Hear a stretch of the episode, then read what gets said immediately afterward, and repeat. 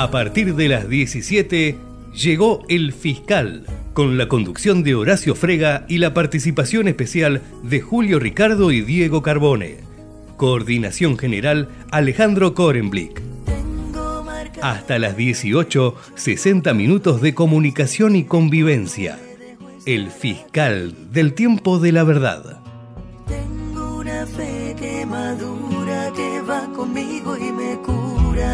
Que te conocí.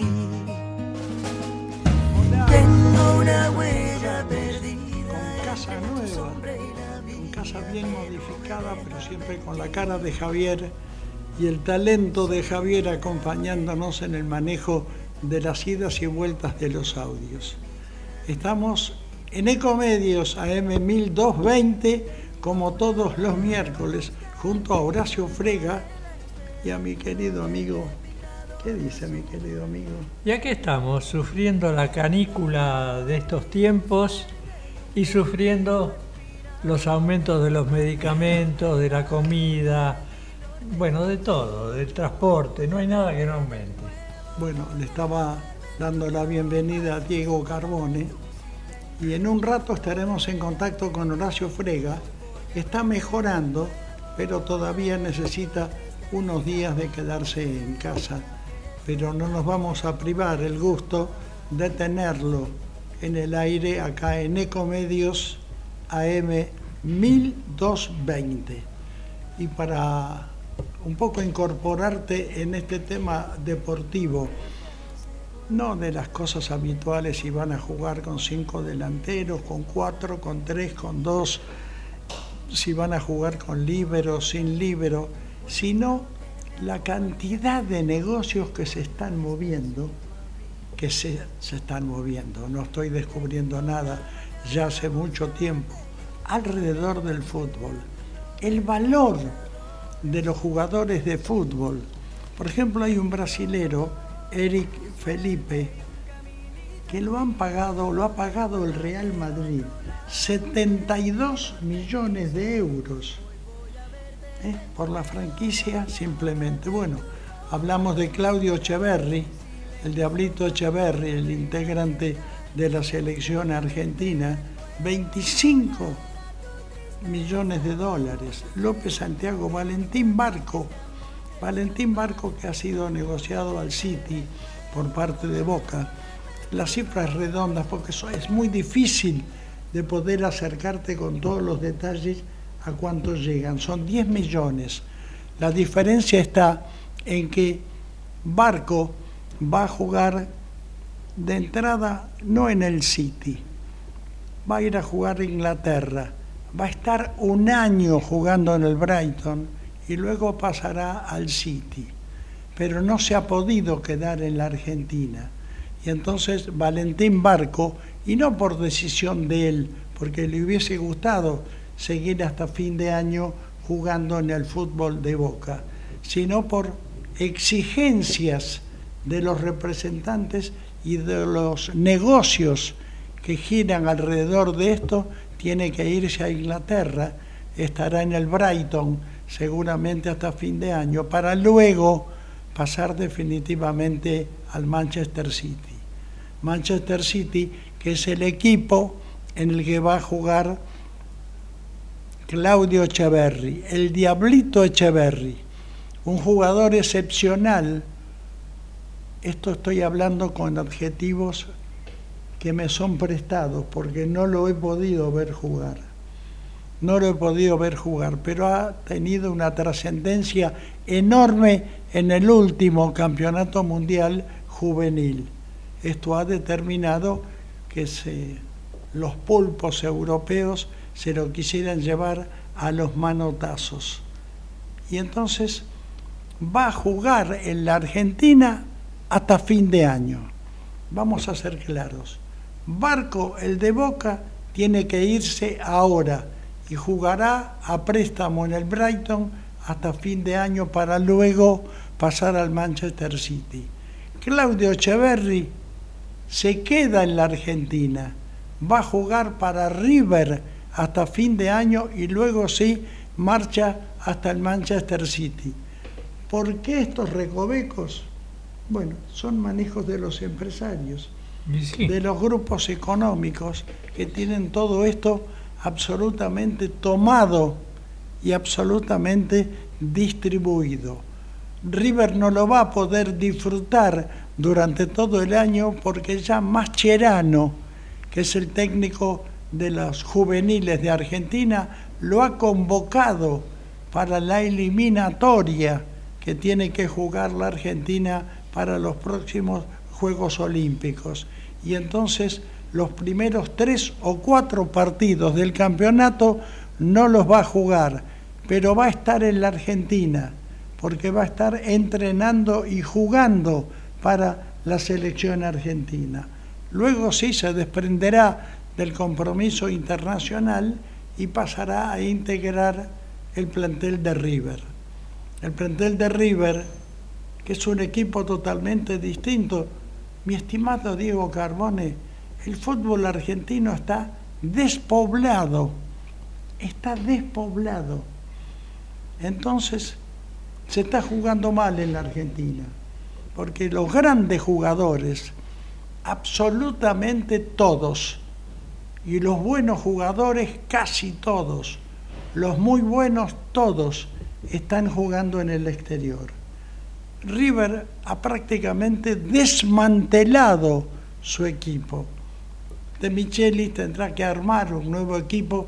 Queda solamente Armani, una figura que ya podemos calificarla de legendaria en el fútbol de River y en el argentino. Tiene 37 años, integra la selección argentina y está siempre casi como un término afectivo porque no juega. Será el capitán de River y el mayor, naturalmente, de los jóvenes que River ha incorporado, porque ha hecho una limpieza, no, una liquidación de jugadores impresionante. ¿Cómo se va a arreglar de Micheli? Está muy conforme, está trabajando bien, está trabajando bien, solucionado el tema con este jugador con el que tuvo dificultades que ya lo han vendido, de modo que ahora se queda con toda esta estructura joven, pero tiene que hacer un dibujo nuevo.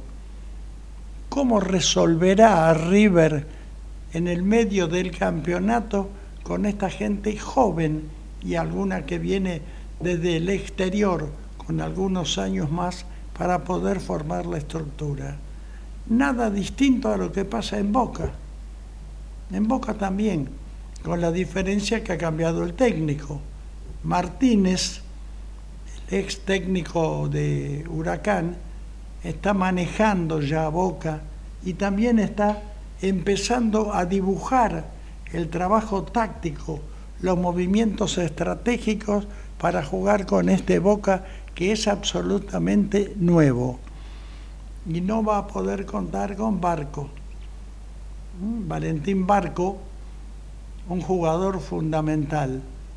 Y acá me quiero detener en dos hallazgos de Almirón, que fue el último técnico largo que tuvo Boca. Cómo lo potenció sobre el lateral derecho al peruano marcador de ese lado, cómo lo ha potenciado no solamente para que trabaje en función defensiva, sino para que se incorpore en la mitad de la cancha, para que genere fútbol para salir. Y Barco, Barco jugaba en las inferiores de Boca como número 3, como viejo número 3, marcador lateral izquierdo. Almirón descubrió las facilidades y las características que tenía de juego, como decía un viejo periodista, aquel que tiene la capacidad de bajarlo desde el cerebro hasta los pies. Y entonces Barco, con la distribución de juego de Almirón, descubierto en ese aspecto por el ex técnico de Boca, salió de la última línea, se incorporó a la zona de volantes a la hora de construir el juego, de pasar al ataque, de sumarse y de tener un trabajo colectivo francamente conmovedor. Conmovedor porque aparecía por la derecha, por la izquierda, por el centro, por la mitad de la cancha, aparecía por todos los sectores con la habilidad de un excepcional jugador. Esto excepcional no es solamente un concepto que los periodistas le aplicáramos a Barco, sino que el mundo de los negocios también, porque se lo han llevado. Ya no pertenece más al fútbol argentino. Volverá seguramente a la hora de ser convocado por Macherano o por el técnico. Si es que sigue Scaloni, habrá que ver. Estoy seguro que la Copa América la va a dirigir, pero terminando la Copa América me queda el interrogante si Scaloni seguirá siendo el director técnico de Boca. En fin, este es el panorama general de un fútbol que ha quedado despoblado. Los mejores jugadores, mi querido, mi estimado Diego Carbone, no están más en la Argentina. Pensar cómo ha cambiado las cosas, porque antes se llevaban a los grandes cracks nuestros, pero no los pagaban esta cantidad de dinero extravagante. Lo que se pagaba caro eran los caballos de carrera, los cuádruple coronados, que venían y se los compraban los de Estados Unidos o los árabes para convertirlos en padrillos y cobrar 100 mil dólares el servicio a una yeguita que le traían de otro aras y con Forli, por ejemplo, el último gran cuádruple coronado argentino, hicieron varios miles de millones de dólares en nacimientos de potrillos y de yeguitas de las que él era el padre. A los muchachos no los llevan para que procreen jugadores, sino para que jueguen fútbol.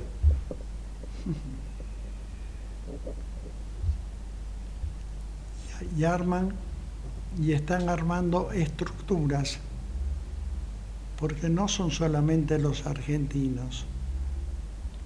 La cantidad que hay son más, cerca de 30 los que están jugando en la primera del fútbol inglés. Hay cantidades que superan las docenas que están jugando en el fútbol europeo, en el Real Madrid, en Italia, en, Francia. Es, es, conmovedor el mundo del negocio del fútbol, como le apunta y tienen buena puntería con el fútbol argentino. Empachará un campeonato despoblado. Tendrán que trabajar mucho los directores técnicos para juntar a los jóvenes. Y siempre es un riesgo, porque se coloca como un acento positivo, no, pero los clubes del fútbol argentino están preocupados por los jóvenes. No, los jóvenes tienen que hacer una pequeña escalera una vez que aparecen ya con condiciones para jugar en primera, una pequeña escalera que es natural, que es el tránsito que da la pequeña experiencia. Acá no lo hacen, los ponen directamente en primera y entonces le están arruinando la vida profesional a muchísimos. Pero bueno, esta es la realidad del campeonato que empezará en poco tiempo, despoblado, con la sorpresa, y a lo mejor nos encontramos con un montón de cracks. Y para ver la otra realidad, la de la política, estamos en comunicación con nuestro conductor y creador de este programa, Horacio Frega. Horacio, buenas tardes. Buenas tardes, ¿cómo están amigos, colegas? Estamos, que es bastante en estos momentos. Bueno, me alegro de escucharlo, yo sigo con algunos problemitas, espero que todo lo que estoy haciendo sirva para recuperarme, porque Julio decía que los chicos, los jóvenes tienen que tener una escalera, nuestra escalera espero que sea para abajo, no para arriba, porque Eso sería complicado. Y que sea por ascensor, si es posible, o por escalera mecánica. Sí, te puedo asegurar que fui a, a, América hoy a la mañana y realmente me, me, sentía que, menos mal que el subte en esa estación Uruguay tiene dos de calidad mecánica. Estamos viejos, Diego. Y bueno, pero yo después te voy a enseñar un sistema de respiración para subir escaleras que te va a dar resultado y no te vas a cansar subiendo la escalera. Me están tratando de informar que hay una, una nueva era en la kinesiología que se ocupa de la gente mayor, donde la escalera aparece como un instrumento de trabajo fundamental. Así que no te olvides de la escalera, porque veremos yo cómo nos acompaña la kinesiología para subir o bajar y que nos haga bien, por favor. Según mi médico, el doctor Pochulú, subir una escalera, un piso, es lo mismo que caminar un kilómetro. Así que estás haciendo ejercicio, porque tenés que levantar el peso de tu cuerpo en cada escalón y haces un esfuerzo que se multiplica, por lo tanto, subir un piso por la escalera es igual que caminar un kilómetro. Bueno, lo voy a practicar. No, pero es decir que nosotros estamos a dos kilómetros, porque estamos viviendo ah. en el segundo piso. Nos mudamos. Nos mudamos, segundo piso de este hermoso edificio donde la radio está construyendo realmente un estudio magnífico donde te vas a sorprender cuando lo veas, ¿eh? Súper moderno, un fenómeno, una maravilla. Espero verlo el miércoles que viene, por lo menos. Nos perdemos la vista de la ciudad de Buenos Aires que le gustaba a Julio en la ventana del noveno piso. Ah, bueno, eh, eh, si el país sigue así, la vamos ya pateando por la ventana, ¿no? Y bueno, pero de un segundo piso no nos va a doler tanto. Sí, capaz que caemos arriba de mi ley y nos salvamos. Y sí, ¿quién te dice? Pero resulta que acá participan todos, porque no es solamente el presidente, sino los diputados, los senadores, los integrantes del gabinete. Todo está tan complicado, ¿verdad? Mira, yo que tengo tiempo ahora, lamentablemente, para poder ver las pésimas noticias y mal encaradas y tendenciosas de todos los canales de televisión. Pero siempre queda lo residual. Esto, yo creo que a una sociedad como la Argentina tan castigada, del cual tanto vos, Diego y yo asumimos nuestra gran parte de responsabilidad, si vos le tirás por encima a esa sociedad castigada, aceite hirviendo, la vas a incendiar. Y esto es lo que están haciendo. Están planificando. Hoy me acabo de enterar que Barra dijo que los jueces tienen que llevar toda, que eso está en la ley, que van en la ley hasta incorporar que lleven toga como en Inglaterra. Yo ya no puedo creer más nada. Y martillo, además. Sí, un martillo hay una cosa de la que no se vuelve, Diego y Julio. No, de la estupidez no hay vuelta. Y del ridículo, lo decía el general. Y son muy ridículos, pero muy, muy ridículos. Entonces yo pienso que eh, daba para presentar un par de leyes modificando cosas para poder agilizar algunas, pero se te entre el, el, el DNU y esta ley que ya no es un ómnibus, es un micro ómnibus.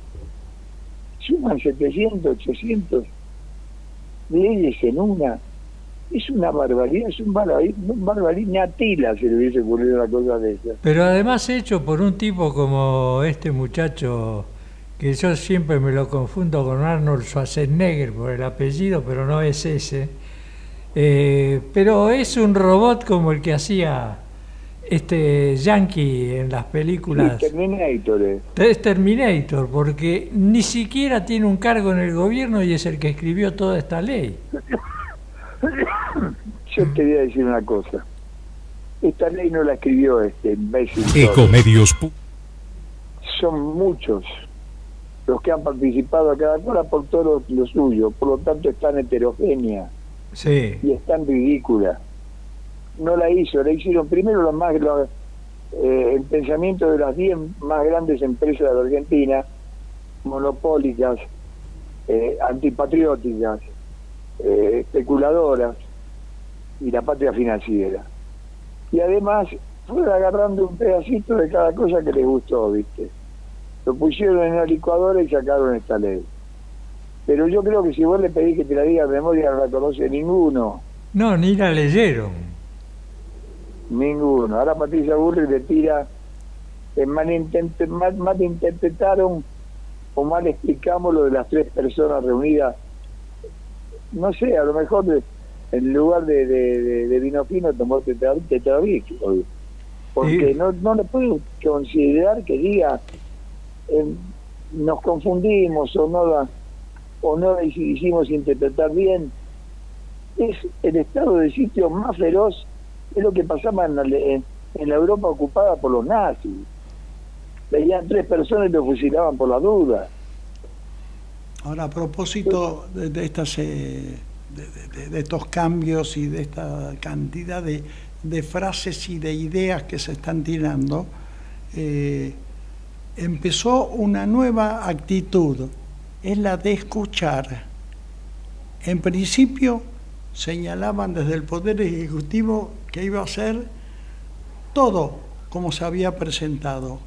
Ahora están empezando a escuchar y están empezando a cambiar. Alguien me dijo hace uno- unos ratos, cosa que me conmovió, que empezó a escuchar, es que, que creo que habrá sido una broma, ¿no? Ruido de tacos, porque esto tiene que ver con el desplazamiento que realizaron a través de una de los elementos rígidos de este DNU y movieron la cúpula del mundo militar. Algunos los reubicaron, a otros directamente los sacaron. Pero desde hoy o desde ayer han hecho un punto aparte, han, incorpor- han reincorporado, por decirlo de alguna manera, a unos cuantos y lo han desplazado a otros caminos. Es decir, que no están tan rígidos con el cumplimiento de los DNU. ¿eh? No, no, el DNU están muy rígidos. Y el, lo que hizo hoy Guillermo Francos, el ministro del Interior y es cadete de Paco Manrique, cuando empezó a militar en la política, era muy joven, allá por los años 80 a los 90, levantarse de la sesión en diputados donde estaban discutiendo y planteando temas porque se tenía que ir a almorzar. Por lo cual despertó la ira de Santoro, de lo cual me hice hoy un admirador porque le cantó las 40 como correspondía. Pero además, eso, esa flexibilidad que, aparente tienen, que aparentemente tienen, primero es porque se le incendió el rancho. Segundo, porque saben que no tienen los votos. Pero no lo manifiesta el señor Esper, que preside, siendo un monobloque, es el presidente de una comisión tan importante. Que no deja hablar, que te corta el micrófono, que te interrumpe, con una prepotencia que yo creo que propia de un Videla o de un Macera. Están tratando de destruir eh, en alguna medida el poder de resistencia, pero hoy la CGT se lo puso bien claro. Ni un paso más. Y los sindicalistas que negocien, ya hubo algún gitano por ahí que fue a acercarse a charlar, que tengan cuidado porque serán separados de la CGT.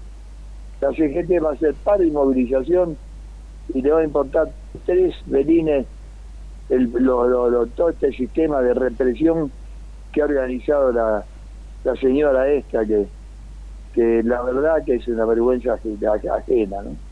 O sea que yo creo que están esbozando su enorme debilidad y que muchos radicales, porque el radicalismo no es esto, Hay que tener mucho respeto por un partido creado por el, el hijo del jefe de la mazorca, que era Leandro Benalén, en el siglo XIX.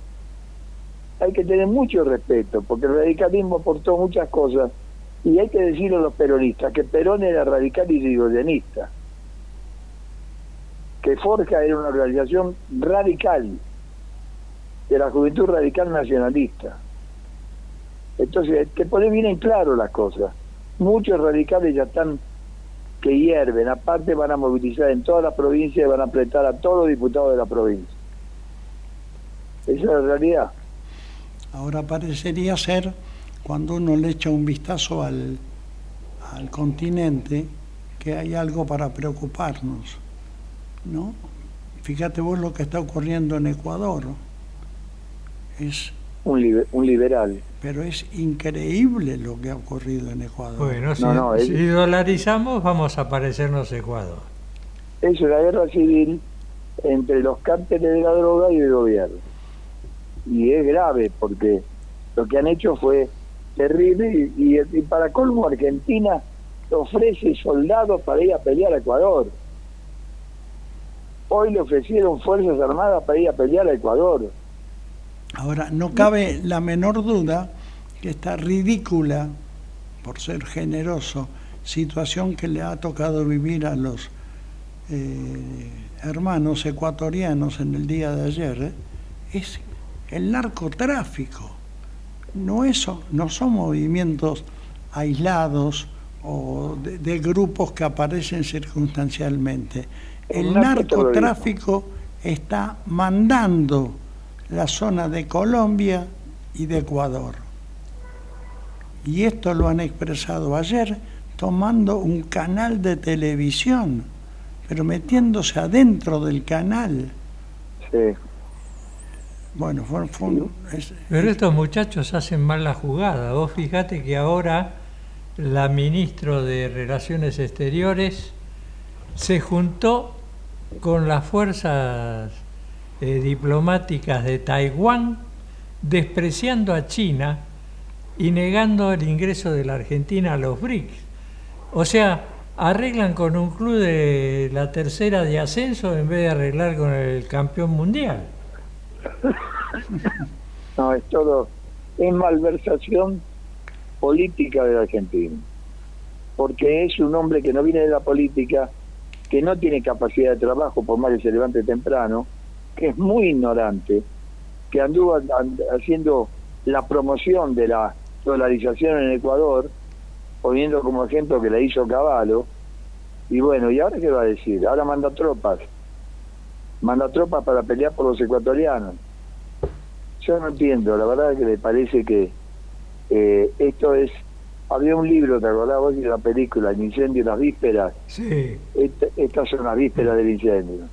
Es que estamos al borde del incendio. Además, este muchacho, que es un despistado total, no puede salir con la concubina o la novia al balcón de, Perón y de, y de Vita a saludar a tres idiotas que lo saludan desde la plaza cuando pasan caminando, porque Perón salía a hablarle a multitudes y a decirles lo que había que hacer para llevar adelante un país justo, libre y soberano. Pero esa mujer es una farandulera, Diego. ¿Cuánto le pagarán para ser de novia de este muchacho? Y yo qué sé, hay, hay tarifa, debe estar en algún tarifario. Y seguramente. Yo te, digo, yo te digo algo. Tomemos como ejemplo lo que pasó con la renga en el estadio de Racing.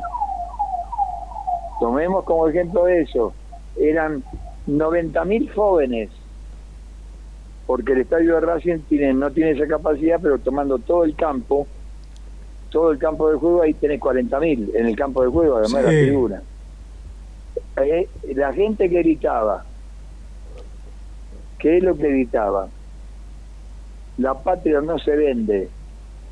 Era un grito, porque este, este señor usó como eslogan, la casta está este, bueno, lo que cantaba de la casta, con un tema de la renga. Y cuando la renga lo empezó a tocar, los 90.000 jóvenes que estaban ahí empezaron a gritar la patria no se vende. Sí, que además la renga reclamó por el uso de la canción porque si ni Sí, siquiera le pagaban ruido. derechos, así que Claro, Yo- por plagio. sí, Yo no, yo no me, no me quiero olvidar de que hubo muchos millones de argentinos, ¿eh? un porcentaje muy grande, más del 50% que lo votaron. Es decir, no es que este grupo político que está intentando gobernar la Argentina hace menos de un mes apareció porque lo colocaron los grupos militares o grupos de intereses. Fue el voto de los argentinos, ¿eh? Sí, pero no del 54% porque solamente votó un 70%. Y remontándonos a las abstenciones en las elecciones, Perón ganó con el 50 64% con solo un 14% de gente que no fue a votar. Él no tiene el, 40 el 54% de los argentinos, pero ya no lo tiene. Ya bajó como 5.6 de imagen. Bueno, Pero está no bien, pero la- no. la proporción. ¿A quién se le va a ocurrir compararlo con Perón? Quiero decir que No, yo eh, te digo la proporción. con las reglas de juego, la mayoría lo votó. También No- votó a Barrabás contra Cristo, Julio. También votó a Barrabás contra Cristo y Cristo sobrevivió dos mil años y Barrabás sobrevivió diez días. Ah, no sabía que lo habían votado a Barrabás. Y No el sabía. pueblo, el pueblo, y el, pueblo, que eligieran entre Jesús y Barrabás y eligieron al ladrón Barrabás. y no al Mesías. manejado por el Cenedrín, por los guías espirituales de este presidente. Claro. Cuando tuvo que elegir si salvaba a Cristo o salvaba a Barrabás, el pueblo eligió a Barrabás. O sea que el pueblo no siempre tiene razón. Y si Hitler no llegó por elecciones al poder, convocaba millones de personas que lo aclamaban. Mussolini lo mismo. Eso no quiere decir que fueran buenos o que los pueblos no tienen derecho a la resistencia. Estamos en la resistencia, Julio Ricardo. Claro. Porque es la patria o ellos. No hay otro camino. Y Hitler Entonces- llegó con el apoyo de los banqueros y este llegó con el apoyo de los empresarios Pidieron banquero. y de los banqueros, todos juntos. Mondino es dueño de un banco, hermano, es presidente de un banco. Sí, ¿Qué estamos hablando? Y te libera las cargas sobre las tarjetas de crédito. Te pueden cobrar lo que quieren. No hay, no hay modelo que aguante esto. Vos cobrás lo que quieras a los bancos, porque si vos le decís a un carnicero, cobrar el kilo de asado lo que vos quieras, el carnicero se lo va a pudrir en la, en la heladera, porque no lo va a poder vender. Pero la tarjeta de crédito destruís al 90% de los argentinos. y sí. Y además Entonces- han subido los intereses de las tarjetas de crédito. No por eso, pueden cobrar lo que quieran. Lo mismo hacen con los teléfonos celulares, con internet, con la televisión por cable, bueno, con el gas, usted- con la luz. yo no creo que una parte del pueblo seguro Va a reaccionar. es- esa cuota, esa cuota de, de, de- que odiaban odian al peronismo, se llame como se llame, este, seguramente seguirán contentos y le besarán la cola, pero el otro porcentaje que le aportó el radicalismo y otros sectores, yo creo que en este momento se debe estar haciendo la daquiri. Y ya lo ves, se- lo ves en los reportajes que hacen los periodistas de calle en las terminales de trenes y de, y ómnibus, donde el 80% de la gente está en contra de todo lo que está haciendo este gobierno. Yo lo único que te digo que tengo miedo que no haya helicóptero. Ojalá que si pasa algo haya helicóptero. Eh, bueno, Porque cuando... que no se cumpla la, la profecía inconclusa de Don Orione. Exactamente. Cuando envenenas tanto a un pueblo, cuando le pegás tanto, ahora le saca los créditos a los jubilados porque se quieren llevar los 56 mil millones de dólares que son nuestros, se lo quieren llevar al Tesoro Nacional. Entonces ya no, tengo, no hay alternativa, no hay horizonte para esto. Es la degradación del pueblo. Es el plan Kissinger, 20 millones de habitantes, lo demás que se mueran, se vayan muriendo en la calle, por el Paco, por lo que fuera. ¿Qué, qué? Hablaron tanto de seguridad, ¿qué hicieron por la seguridad? El gobernador de Santa Fe tuvo que mudar a su familia de Rosario. ¿Dónde está la seguridad, el plan, el mega plan de la ministra de Seguridad para solucionar el problema en Rosario cuando el gobernador tiene que llevarse su familia a otro lado. Toda una mentira. Es toda una mentira. Nosotros fuimos muy culpables, ¿eh? muy culpables. Sí. Nosotros, las peleas intestinas nuestras eh, fueron muy culpables. Eh, tenemos que hacer el mea culpa y tenemos que echarnos a la miércoles del partido y volver al peronismo, no al peronismo original, el peronismo, ese peronismo histórico, a un peronismo real, a un peronismo práctico, pragmático. Bueno, para eso tenemos que normalizar el partido, llamar a internas y elegir un presidente del partido y renunciarlo por decreto a, a este presidente que ahora está viviendo en España, que ni siquiera se molestó en renunciar al partido. Está bien, por eso, pero lo, primero lo primero. Ahora hay que esperar el 24 y todos los que podamos, yo espero poder movilizarme. Y dar nuestro grito de apoyo a los diputados que no y senadores que no van a votar esta porquería que presentó el señor. Ahora, esto sería un buen, un buen concepto no solamente para el partido peronista, sino para armar otra vez al Partido Radical, al Partido Conservador, al Partido Demócrata Progresista, porque ha desaparecido al socialismo, porque ha desaparecido la vida política argentina. Claro, y por eso aparecen estos engendros traídos de la nada, gracias a la tecnología. Lamentablemente la tecnología es muy buena, pero por algunas cosas, cuando la usa un solo, un solo lado, y usaron bien la tecnología, Julio. usaron bien el TikTok, la inteligencia artificial. Lo hicieron bien. Para mal, pero lo hicieron bien. Bueno, vamos a ver cuál es el cuál cuál cuál cuál va a ser el desarrollo porque algún desarrollo va a tener. Cuando terminó el año, yo en las mías me despedí del mundo digital, del que estaba apenas prendido porque no me pude sacar el ancla del mundo analógico. Pero cuando empezó este año empezó el mundo de la inteligencia artificial, que sin conocer absolutamente nada, sé que va a ser un mundo absolutamente distinto. Estamos en el jardín de infantes de la inteligencia artificial. Los cambios van a ser de una magnitud que no tenemos ni idea, ¿eh? Sí, de acuerdo, sí.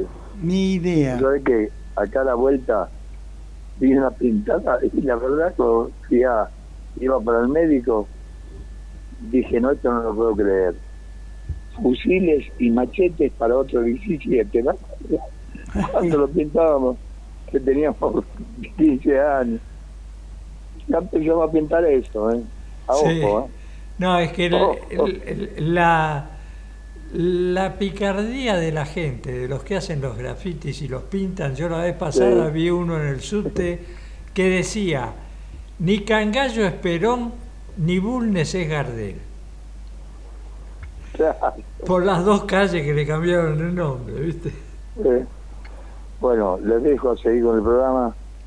Este, bueno, esperamos eh, una pronta mejoría tuya, Horacio Frega con todo el afecto que te tenemos con Diego y el afecto de tanta gente que te está siguiendo de hace tanto tiempo, que tengas una muy pronta recuperación. ¿eh?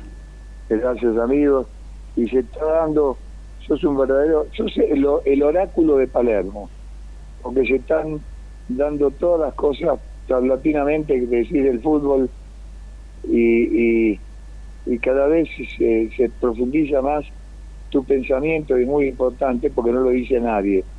Vos te animás a decirlo, por eso no lo estás diciendo ni por Canal 13, ni por por lo estás diciendo por el fiscal. Un abrazo grande, Julio y Diego. Un abrazo, Horacio. Un abrazo grande. Sí, cuando eh, Horacio hace referencia a, al mundo deportivo que está tan mal abordado, bueno, dentro de un instante seguimos conversando con esto.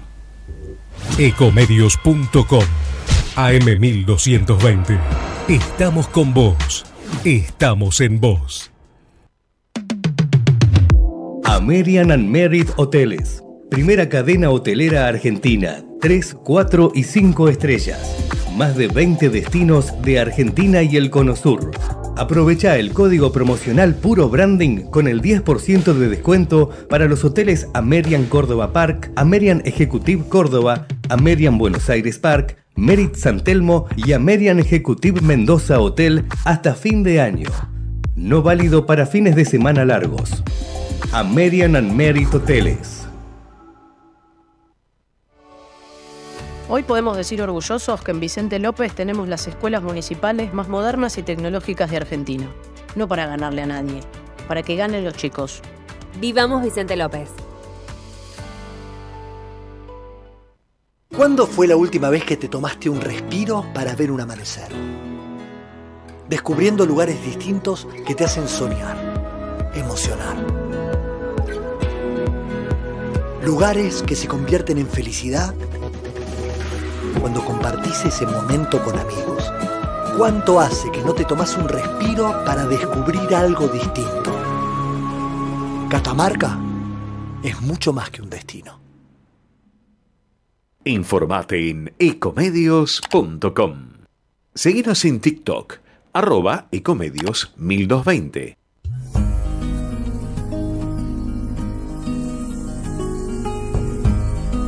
Desde pleno centro de la ciudad de Buenos Aires seguimos por Ecomedios AM 1220. ¿Sabes, cuando- Julito, que hoy se cumplen 29 años de que José Peckerman se ponía al frente de los juveniles? 29 años y ha tenido un trayecto eh, realmente importante, no solamente por los títulos que logró, sino porque Los chicos que sacó. se zambulló en el mundo realmente de la construcción y aparte fue un, eh, un, un- un verdadero, un verdadero ejemplo. Un verdadero ejemplo que afortunadamente ha tenido muchas copias porque hay toda una generación que está entendiendo realmente los fundamentos que tienen los juegos. Los juegos cuando los ingleses lo inventan el fútbol, la expresión popular era hay que sacar a los chicos de la calle. Y lograron a través del juego del fútbol sacar a los chicos de la calle.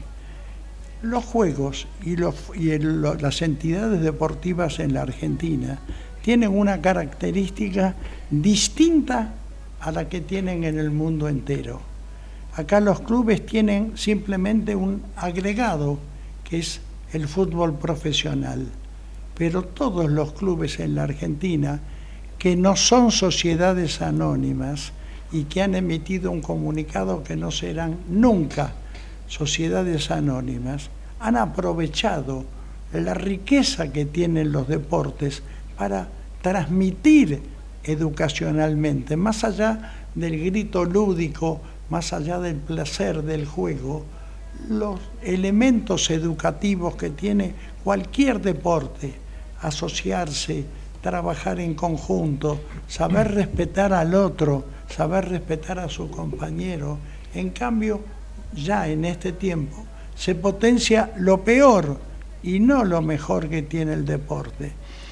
En, no hace tanto tiempo, vos me decías de la época de Pepe Germán, un poco, un poco antes, terminaba la Segunda Guerra Mundial, los ingleses se habían hecho dueños de China, la India, Pakistán e Indonesia, habían tomado, dominado todo eso. Y naturalmente le habían transmitido su cultura y entre los elementos negativos queda el elemento positivo de haber incorporado el deporte. Y dejaron en estos países, ¿vos sabés cuál es el deporte más popular? Es el cricket. El cricket es el deporte más popular, tremendamente popular en Inglaterra, que dejó el paso de Inglaterra cuando terminó la Segunda Guerra Mundial. Terminada la Segunda Guerra Mundial, tuvo que retirarse Inglaterra y tuvo entonces la independencia, la libertad de China, de la India, de Pakistán y de Indonesia. ahí se juega al cricket de una manera que hace muy poco tiempo jugaron, jugaron un partido, ah, tenía un sonido, jugaron un partido la India y Australia. Era el campeonato mundial. ¿Sabes cuántos espectadores tuvo? Ni idea. 132 mil espectadores. Qué bárbaro. Espectadores, un partido de rugby donde la India jugaba con Australia. Eh, es una zona geográfica muy particular, la de China, la India, Pakistán e Indonesia. En 1986, que es cuando jugando al fútbol la Argentina le gana a Inglaterra con ese gol maravilloso de Diego, que es el gol más lindo que se ha hecho en el campeonato mundial. Y aunque esto parezca mentira, salían miles de chinos, de hindúes, de pakistaníes, de indonesios, con la bandera argentina celebrando el triunfo de Argentina. A partir de ese momento quedó instalada en la cultura de estos países el amor por la Argentina. Tenía que ver con que Argentina le había ganado al país que los había estado explotando y exterminando durante tantos años. Y sigue todavía intacto todos estos éxitos que ha tenido el fútbol argentino últimamente y después de tantos años ganar el campeonato mundial, hizo que por todos los lugares de estos países aparecieran banderas de Argentina y gritando el nombre de Messi, que es el nombre más popular. Todo esto a propósito, a propósito del fútbol, porque le señalaba que el cricket es el deporte más importante que tienen, pero el fútbol es un deporte de enorme significación. Y entonces siguen a la Argentina y parece mentira que si vocee el nombre de la Argentina cuando hay cualquier triunfo de un equipo argentino de fútbol. Pero dentro de su propia isla tienen otros pueblos, porque tienen Escocia y tienen Irlanda, e Irlanda es pro-argentina. Tienen grabado una canción donde cantan no a las Islas Falkland, sino dicen todo en inglés, pero en un momento dado dicen Malvinas Argentinas, aunque te parezca mentira. Y un día como hoy, 10 de enero de 1936, ¿qué sucedía en la Argentina?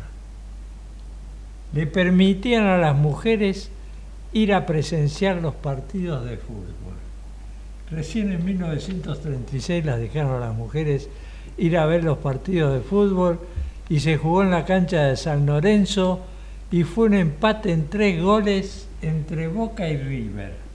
Eso ocurrió exactamente el 10 de enero de 1939. 36, la, la primera... años antes. ¿Cómo? 1936. 1936.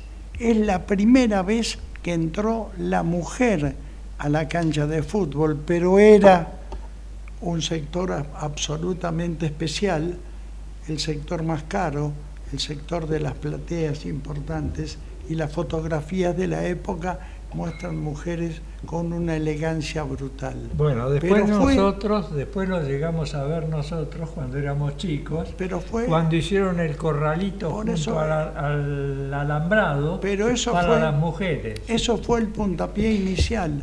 Estamos hablando de 1936, ¿no? Sí, un montón Ese de fue el puntapié inicial. Luego, eso provocó que la mujer empezara a la cancha, pero de ninguna manera, en un mundo tan atrasado, podía ir la mujer a la tribuna popular. Nunca una mujer fue a la tribuna popular. Entonces se hicieron corralitos. Todas las canchas tenían corralitos. Estoy viendo la de San Lorenzo de Almagro, en la plaza de abajo. La de Ferrocarril Oeste. La de Ferrocarril Oeste, la de Boca, San Lorenzo. la, de Racing, donde solamente había mujeres. Nunca, jamás. La gorda matosa se iba al corralito. nunca, jamás una mujer entró a la tribuna popular. Hoy, y hay que reconocerlo como un progreso, y es bueno este recuerdo de la década del 30, donde apareció por primera vez el permiso, hoy las mujeres, y eso también ayuda a tener una lectura del progreso. Es el y del avance de la mujer que antes estaba postergada por el hombre. Exactamente, el tiempo de Hoy juegan al fútbol y, el la rompen. El tiempo de los machirulos. Por otra parte es bueno recordar esto, los machirulos a partir de hace unos meses es una expresión aceptada por la Real Academia Española. Ante machirulo era un término despectivo usado simplemente en las zonas de los bares. Hoy lo acaba de aprobar la Real Academia Española, así que los machirulos no le permitían ir a la mujer, era imposible una mujer en la tribuna. Me estoy acordando, yo tengo muchos años, de ir a la tribuna popular y ni de casualidad, pero ni de prepo podía entrar una, una mujer, un chico y un niño ni hablar. Hoy, afortunadamente, esta realidad nos permite ante este recuerdo ver cómo ha progresado, porque esto es progreso, ¿eh? el avance de la mujer ocupando el lugar que le corresponde, igual que el hombre, ingresa a la cancha y ya no hay ninguna dificultad. Pensar que hay una fecha de la década del 30, donde fue por primera vez una mujer, luego se fueron haciendo los corralitos, hasta el tiempo de hoy, este tiempo de hoy, que lo podemos criticar, que tiene, pero evidentemente es progreso, se vive mejor en términos generales, se vive realmente mejor y en el fútbol la mujer es dueña igual que el hombre de todos los lugares. Y aparte como está progresando en el mundo, acá lentamente, el fútbol femenino. Hay campeonatos mundiales, el sub-23, el, el sub-20, ya el fútbol femenino ya está incorporado definitivamente en la cultura no argentina, sino del mundo entero. ¿eh? Y vamos a desearles un muy feliz día a trabajadores que son muy importantes en nuestro cotidiano hacer en, este, en esta Argentina, para todos los que vamos a trabajar o tenemos que desplazarnos para ir al médico, a estudiar. 10 de enero de 1919 se crea la Unión Tranviarios Automotor, el primer sindicato nacional de transporte, por lo que cada 10 de enero se celebra el Día del Trabajador del Transporte de Pasajeros. Muy feliz cumpleaños a todos los trabajadores de la UTA. Estamos celebrando cosas realmente significativas, ¿eh? estamos hablando de los trabajadores y estamos hablando del acceso de la mujer. Casi parecería ridículo, cualquier joven nos puede tildar de ridículos cómo están haciendo el señalamiento de que la mujer puede ir a la cancha. ¿Por qué no puede ir la mujer a la cancha? Bueno, era el tiempo de los machirulos, donde era imposible. Bueno, menos al boxeo, ni hablar. ¿Eh? Al boxeo menos, ni hablar. Ni hablar. Pero el fútbol, que era ya un deporte enormemente popular, no permitía, no permitía, a nadie se le hubiese ocurrido llevar una mujer o entrar una mujer en la tribuna popular. Inclusive un personaje que me aparece desde el recuerdo que me trae Diego, la gorda Matosas. La gorda Matosas era casi la jefa de la barra brava de River casi la jefa de la barra brava de River y era una mujer que ingresaba a la cancha, pero era ya un hecho absolutamente particular. además tenía un carácter que se hacía respetar por cualquiera. Nadie se iba a animar a faltarle el respeto a la gorda matosa. De ninguna manera.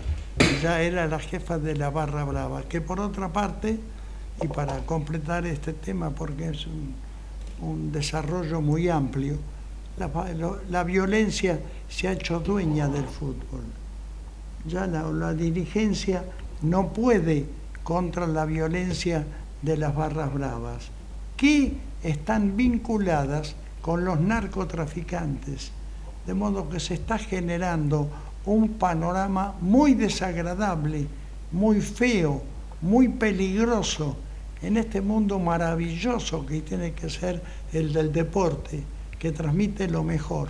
Bueno, ya los barras bravas o las barras bravas son, tienen todo el poder del fútbol, tienen todo el poder.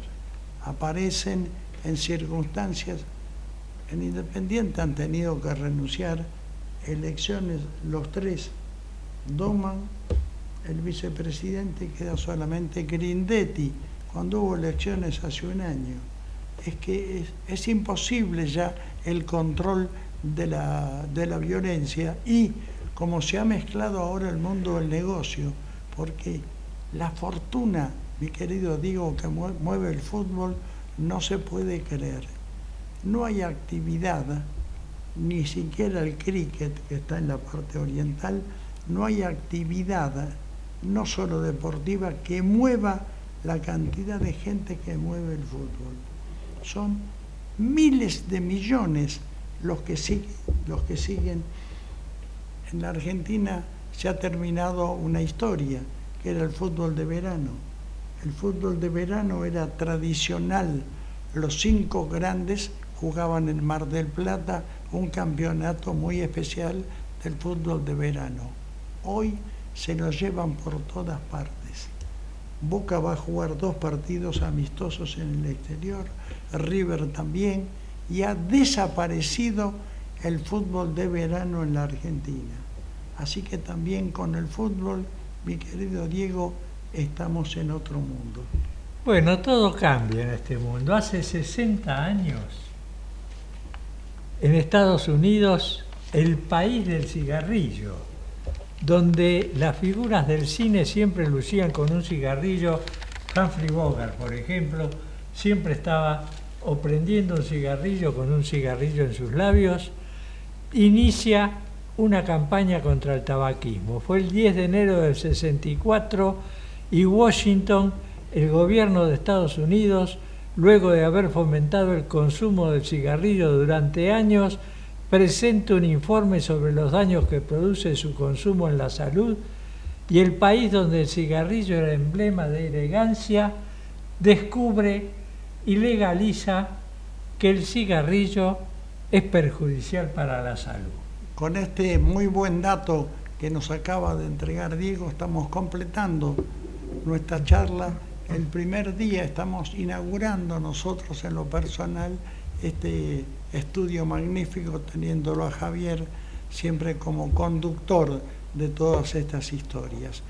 El próximo miércoles, si todo anda como debería andar, estaremos con Horacio Frega, con Diego Carbone, acompañándolos a partir de las 5 de la tarde en Ecomedios AM 1220. Chao Diego.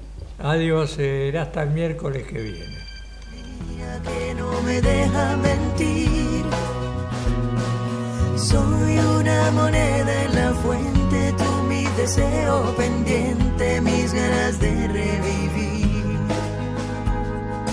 Tengo una mañana